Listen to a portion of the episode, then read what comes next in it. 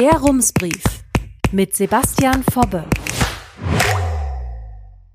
Münster, 27. Januar 2023.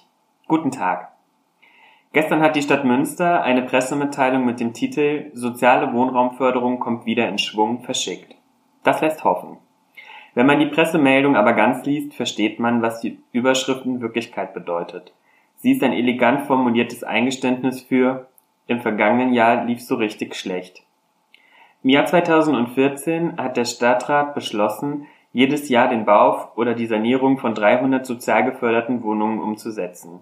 Die Stadt selbst baut keine neuen Sozialwohnungen, sie fördert den Bau nur. 2022 hat die Stadt laut Pressemeldung ihr selbst gestecktes Ziel aber eindeutig verfehlt. Im vergangenen Jahr sind 99 Wohnungen und fünf Häuser sozial gefördert worden. Der Großteil davon sind Sanierungen, nur 47 Wohnungen sind neu gebaut worden. Das ist weit weniger als die Zahlen an neuen Sozialwohnungen, die uns die Stadt bisher mitgeteilt hat. Bisher war immer die Rede von 200 Sozialwohnungen, die 2022 hätten entstehen sollen. Jetzt schreibt uns das Presseamt, dass so viele Wohnungen nur, Zitat, in Prüfung waren. Den übrigen Teil, der im vergangenen Jahr nicht fertig gebaut wurde, wolle man 2023 einpacken. In den vergangenen fünf Jahren hat Münster die eigene Quote an neuen Sozialwohnungen immer erfüllt oder übertroffen. Was aber nicht bedeutet, dass sich dadurch jedes Jahr der Bestand an bezahlbarem Wohnraum erhöht hat. Die staatliche Förderung für Sozialwohnungen ist nämlich zeitlich begrenzt. Jedes Jahr verlieren einige Wohnungen ihre Sozialbindung. Ein Beispiel. 2020 sind 505 neue Sozialwohnungen in Münster entstanden. Gleichzeitig ist aber bei 544 die Förderung ausgelaufen. Heißt, unterm Strich ist die Zahl der Sozialwohnungen in Münster 2020 geschrumpft. Wie viele Wohnungen im vergangenen Jahr ihre Sozialbindung verloren haben, steht erst Ende März fest. Die Stadt schreibt, Schuld am Einbruch der sozialen Wohnbauförderung hätten die steigenden Kosten und Zinsen fürs Bauen sowie die chronische Personal- und Materialknappheit. Laut Pressemeldung habe die Stadt in diesem Jahr zwar, Zitat, ein größeres Vorhaben mit rund 140 Wohneinheiten und Förderanträge für das Baugebiet Moldrix in Aussicht, allerdings seien unter den derzeitigen Bedingungen, Zitat, die geplanten Vorhaben nur noch schwer zu kalkulieren.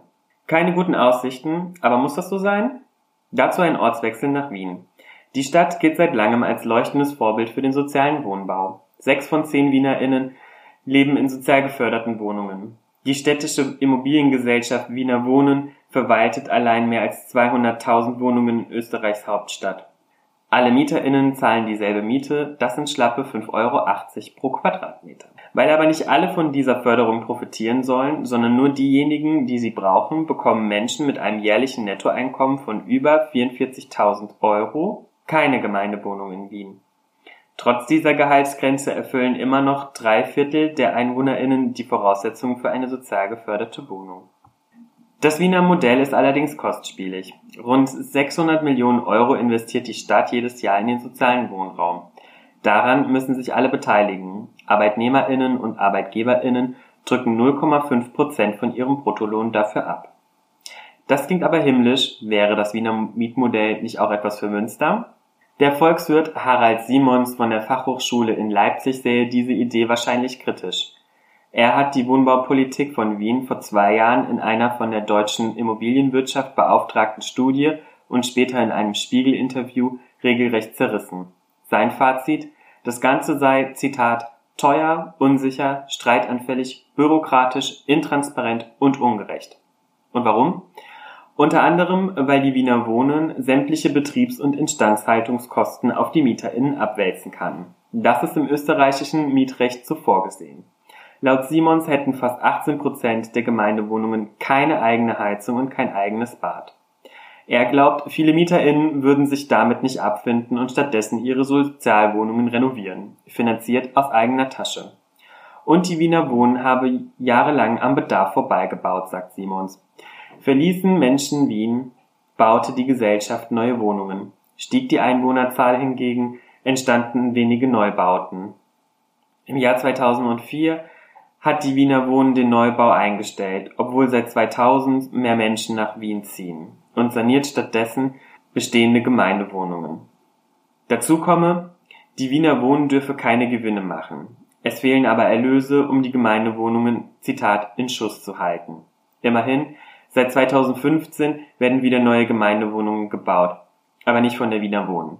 Unterm Strich stünden die WienerInnen nicht besser oder schlechter da als die Menschen, die in Hamburg oder Berlin eine Wohnung mieten, argumentiert Harald Simons. Halten wir also fest, irgendwo hakt es beim sozialen Wohnbau immer. Ein anderes Thema. Statistisch gesehen erlebt jede dritte Frau mindestens einmal in ihrem Leben Gewalt.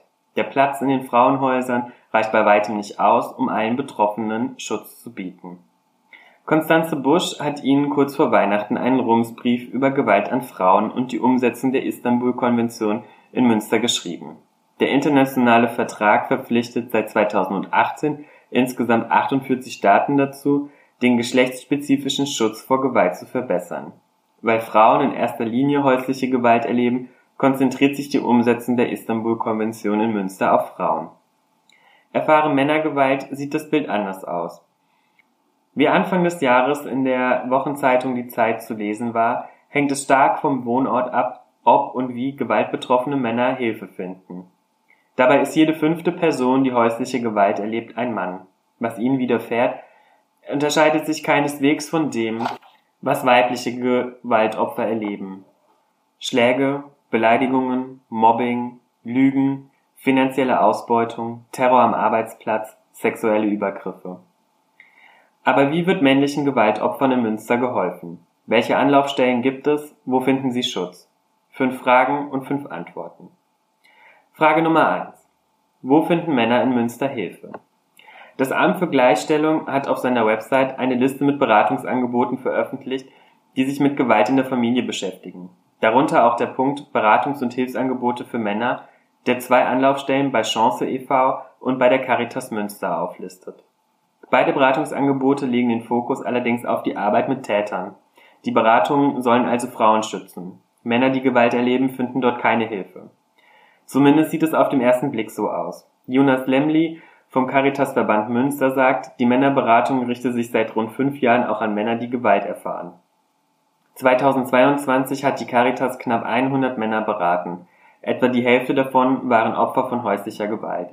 In Partnerschaften geht die Gewalt aber oft von beiden Seiten aus, sagt Lemley. Ein Großteil der Opfer war also gleichzeitig auch Täter. Die Qualität der Gewalt, die Männer ausüben, sei, Zitat, überwiegend extremer als die von Frauen. Nur in vier Fällen waren Männer, die zur Beratung der Caritas im vergangenen Jahr gekommen waren, ausschließlich Opfer von häuslicher Gewalt. Die Kampagne Echte Männer reden mache die meisten hilfesuchenden Männer auf das Beratungsangebot der Caritas in Münster aufmerksam, sagt Lemley. Sie ist eine Initiative des Sozialverbandes katholischer Männer, kurz SKM. Auf der Website der Caritas fehlt bisher der Hinweis auf die Opferberatung. Das wolle der Verband aber jetzt nachholen, sagt Lemley. Eine weitere Liste mit Hilfsangeboten für gewaltbetroffene Männer bietet die Bundesfach- und Koordinierungsstelle Männergewaltschutz. Die einzige dort aufgeführte Anlaufstelle in Münster ist die Beratung des Sozialverbandes katholischer Frauen SKF. Dieses Angebot richtet sich aber erst seit für dem vergangenen Jahr auch an gewaltbetroffene Männer, sagt die Sozialpädagogin Sandra Bracht vom SKF Münster. Männer machten im ersten Jahr rund 10 Prozent aus. Die Liste auf der Website des Gleichstellungsamtes führt das Opferberatungsangebot nicht auf. Von alleine werde sich das auch nicht ändern. Die Öffnung des bisherigen ausschließlich an Frauen gerichteten Beratungsangebots des SKF zum Thema häusliche Gewalt begrüßen wir sehr, ist uns aber bisher nicht offiziell mitgeteilt worden, schreibt uns das Amt für Gleichstellung auf Nachfrage.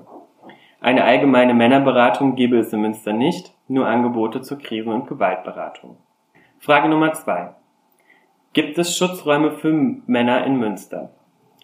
Insgesamt gibt es laut Bundesfach- und Koordinierungsstelle Männergewaltschutz zwölf Schutzwohnungen mit 43 Plätzen. Diese Zahl bezieht sich nicht auf Münster, sie bildet das gesamte Angebot in Deutschland ab. Je nach Bundesland sind die Angebote sehr unterschiedlich. Männliche Opfer finden beispielsweise in Mecklenburg-Vorpommern und im Saarland keine Hilfen, weder eine Beratung noch einen Schutzraum. Rheinland-Pfalz hat immerhin eine Beratungsstelle in Mainz, aber keine Schutzwohnung. Anders in Nordrhein-Westfalen. Der Psychologe und Buchautor Björn Süfke von der Beratungsstelle Mannomann in Bielefeld sagt, NRW sei zusammen mit Sachsen und Bayern derzeit am besten aufgestellt. Die Landesregierung habe in den vergangenen zwei Jahren in die Beratung und in die Schutzräume investiert. Insgesamt gibt es inzwischen fünf Schutzwohnungen in NRW, die Platz für 22 Männer bieten. Das ist die Hälfte aller Plätze, die bundesweit zur Verfügung stehen. Die ersten Schutzwohnungen sind 2020 in Köln und Düsseldorf entstanden. Mann und Mann in Bielefeld hat erst im vergangenen Jahr eine Männerschutzwohnung eingerichtet. 2022 sind außerdem Schutzräume in Warendorf und Mönchengladbach dazugekommen. Die Wohnungen werden vom Landesministerium für Kommunales und Gleichstellung gefördert. Björn Süfke ist optimistisch, dass das Land die Wohnprojekte auch über das Jahr 2025 hinaus finanziert. Münster hat also keine Schutzwohnung. Eine Lücke im System? Sandra Bracht vom SKF sagt, die Wohnung in Warendorf sei für das Münsterland bei dem jetzigen Bedarf ausreichend. Bei Gewaltopfern sei es nicht unüblich, sie in Unterkünften in anderen Städten unterzubringen. Der Umzug an einen anderen Ort kann für die Betroffenen ein Vorteil sein. Manche Männer möchten nicht in die nächstgelegene Schutzwohnung ziehen, aus Angst aufgespürt zu werden, sagt Björn Süfke.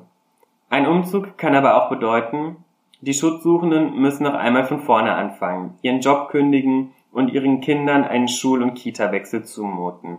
So äußerte sich Ursula Saatz vom Frauenhaus Münster vor knapp drei Jahren im Rums-Interview über häusliche Gewalt.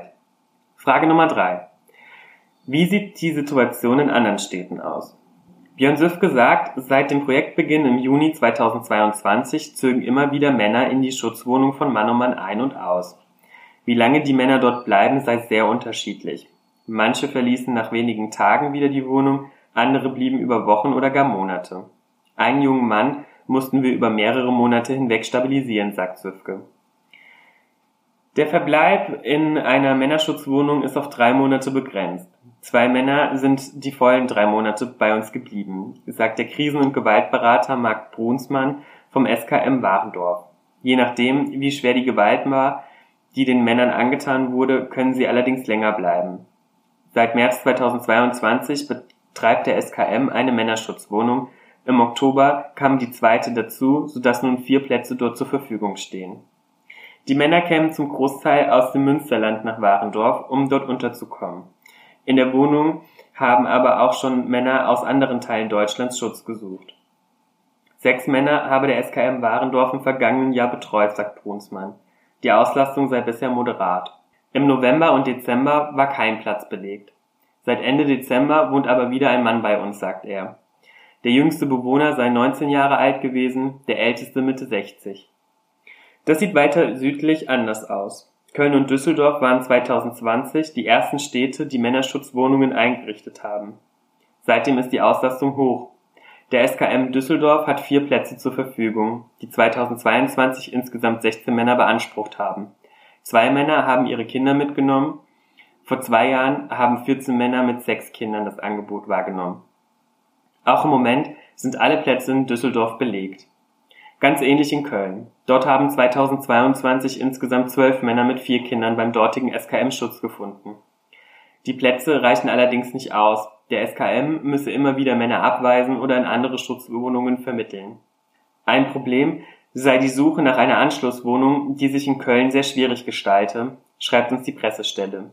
Die vier angebotenen Plätze seien durchgängig besetzt und müssten auf sechs erhöht werden. Frage Nummer vier. Was hält Männer davon ab, sich Hilfe zu suchen? In einem Punkt waren sich alle InterviewpartnerInnen einig. Es dürften mehr Männer Opfer von häuslicher Gewalt sein als bislang bekannt. Die Statistik vom Bundeskriminalamt kommt für das vergangene Jahr auf etwa 20 Prozent männliche Opfer. Laut Ärzteblatt könnte die Dunkelziffer in Deutschland doppelt so hoch liegen. Ein kurzer Vergleich. Im Vereinigten Königreich sind Studien zufolge jedes dritte Opfer ein Mann. Einen Hinweis auf das verdeckte Ausmaß der Gewalt an Männern bietet das Männerhilfetelefon, das Björn Süfke von Mann um Mann mitbetreut. Neben einer telefonischen Beratung bietet das Projekt auch eine Online-Beratung an. 2021 hat das Männerhilfetelefon insgesamt über 3000 Kontakte registriert. Im Jahr zuvor lag die Zahl der Telefon- und Online-Beratungen noch bei der Hälfte. Und diese Zahl dürfte sich 2022 noch gesteigert haben, sagt Süfke. Offizielle Zahlen liegen noch nicht vor, allerdings schätzt er die Kontakte auf rund 5000. Davon dürften allein über 3000 Beratungen am Telefon stattgefunden haben. Aber warum ist das Dunkelfeld so groß? Um diese Frage zu beantworten, führt das Bundeskriminalamt zusammen mit dem Bundesfamilien- und dem Bundesinnenministerium jetzt eine Studie durch, die das Ausmaß der Gewalt an Männern erfassen und die Ursachen für die hohe Dunkelziffer herausfinden soll.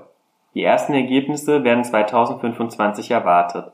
Es wird das erste Mal seit 2005 der Fall sein, dass eine groß angelegte Studie Männer als Opfer von häuslicher Gewalt untersucht. Ein Grund für das große Dunkelfeld könnte laut Marc Brunsmann die männliche Sozialisation sein. Jungs wachsen mit Sprüchen auf wie ein Indianerherz kennt keinen Schmerz oder sei ein Mann, sagt er. Männern werde es dadurch abtrainiert, Gefühle und Schmerz zuzulassen. Der Soziologe Hans-Joachim Lenz drückt es so aus. Die Erfahrung des Verletztwerdens gehört zu jedem Männerleben, insbesondere aber in und nach der Pubertät. Die Folge? Widerfährt Männern Gewalt, spielen sie möglicherweise ihre Verletzungen herunter, selbst dann, wenn sie behandelt werden müssten. Und es fällt ihnen schwer, sich als Opfer zu identifizieren obwohl Männer bei allen Delikten mit Ausnahme von Sexualstraftaten die Mehrheit der Opfer ausmachen.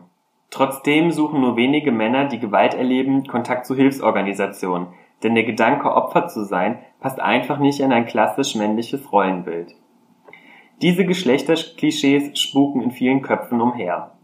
Als ich mit der Männerberatung begonnen habe, musste ich mir Aussagen anhören, die mich schockiert haben. Zum Beispiel, warum verlässt er nicht einfach seine Frau? Oder Männer als Opfer, sowas gibt's, sagt Sandra Bracht.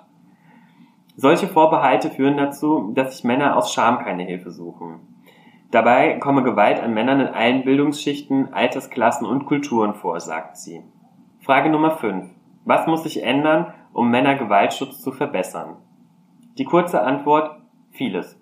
Die lange Antwort, was es braucht, sind mehr Schutzräume, mehr Personal und mehr Aufklärung, denn das Hilfesystem für Männer, die Gewalt erleben, befindet sich noch in der Phase des Aufbaus. In Münster hat die Caritas im vergangenen Jahr einen Antrag für den Haushalt 2023 gestellt. Bisher wird die Krisenberatung für Männer allein vom Caritasverband finanziert. Einen Zuschuss von der Stadt Münster gibt es nicht. Der wäre aber nötig, damit die Caritas weitere Stellen schaffen kann, um mehr Männern zu unterstützen, sagt Jonas Lemdi. Neben ihm beschäftigt die Caritas im Moment noch einen weiteren Gewalt- und Krisenberater. Der Antrag der Caritas hat jedoch keine Mehrheit gefunden. Auch im Ratspapier zur Umsetzung der Istanbul-Konvention in Münster kommt die Männerarbeit nicht vor. Warum nicht? Das Thema haben wir durchaus auf dem Schirm, sagt Thomas Kollmann, Ratsherr der SPD. Allerdings lagen die Prioritäten in den vergangenen Haushaltsverhandlungen auf anderen Problemen. Der Rat hat neben der Istanbul-Konvention auch einen Aktionsplan gegen Queerfeindlichkeit beschlossen. Um beide Pläne zu bearbeiten, schafft die Verwaltung jeweils eine halbe Stelle. Die Träger, die sich in der Männerarbeit engagieren, würden aber weiter gefördert, sagt Kollmann. Dabei handelt es sich laut Gleichstellungsamt um Projekte, die das Männerforum und das Männernetzwerk Münster durchführen. Er ist außerdem zuversichtlich, dass das Ratsbündnis aus Grünen, SPD und Volt in der zweiten Hälfte des Jahres 2023 einen Aktionsplan für den Männergewaltschutz beraten und verabschieden kann. Zur Vorbereitung würde der Bedarf jetzt gemeinsam mit den Sozialträgern analysiert. Absehbar ist aber schon jetzt, der Bedarf an Beratungen dürfte zunehmen. Es fällt immer mehr Männern leichter, über Krisen zu sprechen, sagt Jonas Lemli. Ein Eindruck, den alle GesprächspartnerInnen teilen. Wichtig sei es, dass die spezifischen Probleme für Männer mehr Thema in der Öffentlichkeit sein müssen. Dann würden sich auch mehr Männer trauen, sich Hilfe zu suchen. Als ich Ende 2022 der Zeit ein Interview gegeben habe, stand danach unser Telefon nicht still, sagt Björn Süfke dazu. Herzliche Grüße, Sebastian Fobbe. Und ganz zum Schluss noch das PS. Es gibt Mitmenschen, die so stolz darauf sind, wie vorbildlich Deutschland seine düstere Vergangenheit aufgearbeitet hat, dass sie fordern, man könnte endlich mal aufhören mit diesen ganzen Gedenkstunden und Kranzniederlegungen. Nur würde so ein Schlussstrich auch bedeuten, dass die vielen blinden Flecken in der Aufarbeitung der deutschen Geschichte für alle Zeit bleiben. Um einen solchen blinden Fleck ging es heute in der Holocaust-Gedenkstunde im Deutschen Bundestag, zu der die AktivistInnen Rosette Katz und Klaus Schirdewan sowie die SchauspielerInnen Maren Kreumann und Yannick Schümann eingeladen waren Sie erinnerten in ihren Reden an die Verfolgung von queeren Menschen im Nationalsozialismus. Ein Thema, das leider auch noch heute erschreckend aktuell ist, wie die Bundestagspräsidentin Bärbel Baas hervorhob. Sie sagte, in den sozialen Netzwerken wird gegen queere Menschen in unerträglicher Weise gehetzt. Schwule, Lesben und Transpersonen werden beleidigt, bedrängt und angegriffen, sogar auf den Paraden des Christopher Street Day, wie im vergangenen Jahr der Tod von Malte gezeigt hat. Malte war ein Transmann. Auch hier sind wir alle gefordert, gegen Diskriminierung aufzustehen. Rums, neuer Journalismus für Münster. Jetzt abonnieren. rums.ms